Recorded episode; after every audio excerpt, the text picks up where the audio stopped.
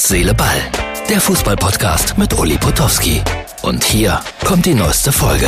Hallo, Herz, Seele, Ball, Freunde. Das ist die Ausgabe für Donnerstag. Jetzt haben wir Mittwoch, 5.07 Uhr. Und äh, morgen, heute am Donnerstag, bin ich in Maria Lach mit Gabi Hauptmann, die heute im Mittagsmagazin der ARD ihr neues Buch vorgestellt hat.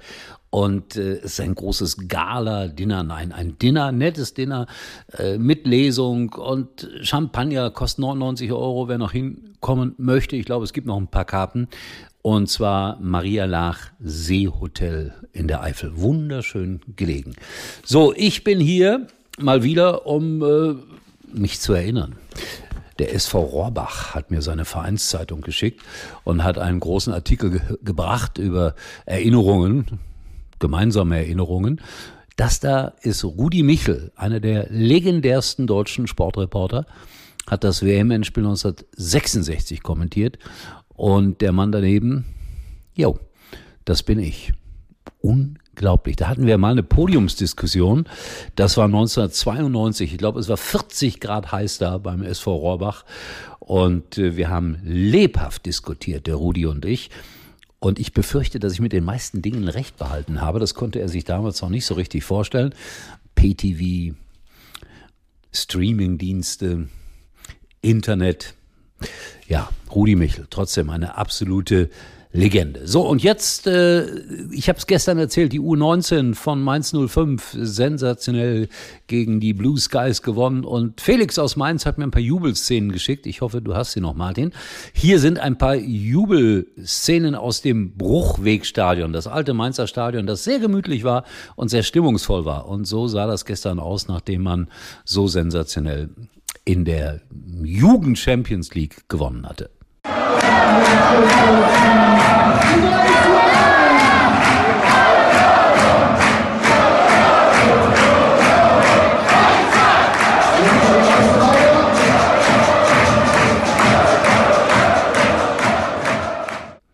So, das waren die Eindrücke.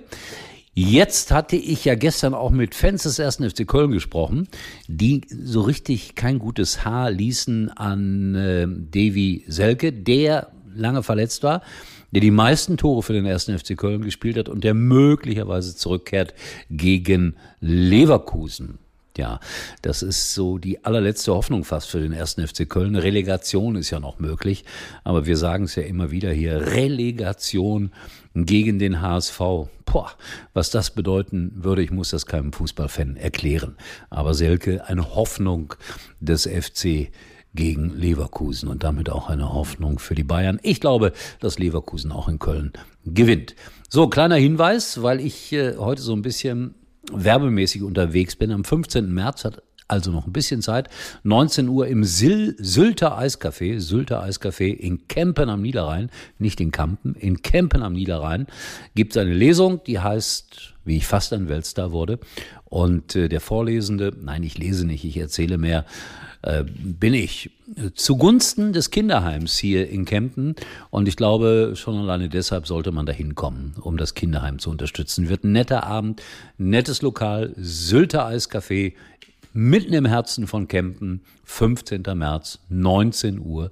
Bitte kommt alle, auch um das Kinderheim zu unterstützen. So, und dann hat mir noch ein Fan Bilder geschickt äh, aus Mönchengladbach. Der alte Bökelberg, äh, der ist ja abgerissen worden. Da ist ein Wohngebiet entstanden, sehr modern, sehr schön, sehr teuer.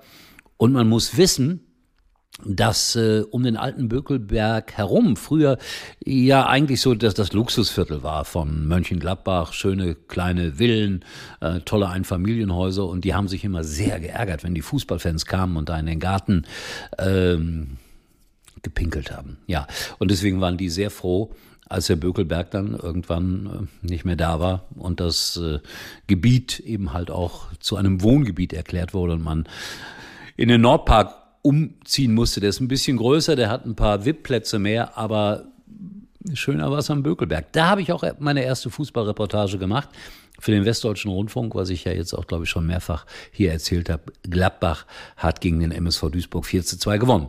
Und dann gab es einen tollen Stadionsprecher, der immer eine wunderbare Werbung gesprochen hat.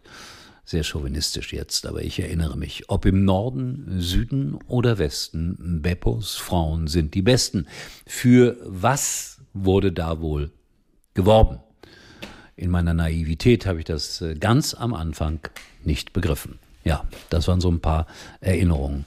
Und ich gucke noch mal hier in die Vereinszeitung SV Magazin Rohrbach.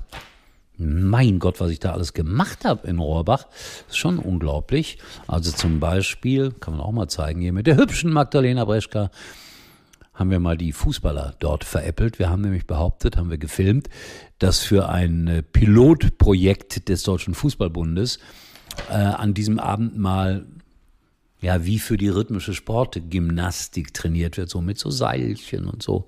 Spieler waren etwas entsetzt, aber es war schon böse. Haben wir dann hinterher in Zeitlupe laufen lassen. Sah sehr elegant aus. Ja, und das äh, ist ein, ein Plakat, das die Rohrbacher mal gemalt haben. Ach, sowas sehe ich gar nicht mehr im Stadion.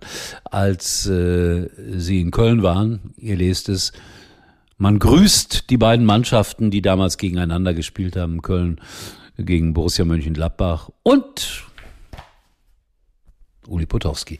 Schöne Erinnerungen an den SV Rohrbach, an eine große Zeit, an den Bökelberg. Alles das war heute in Herz, Seele, Ball. Über die Aktualität sprechen wir dann weniger. Morgen wahrscheinlich wieder, wenn ich mich dann aus dem Seehotel in Maria Lach melde. Ihr wisst schon, Lesung mit Gabi Hauptmann. In diesem Sinne, einen schönen Abend noch und einen Tag und einen Morgen und wann immer das hier von euch gehört oder gesehen wird. Das war's für heute und Uli denkt schon jetzt am Morgen. Herz, Seele, Ball. Täglich neu.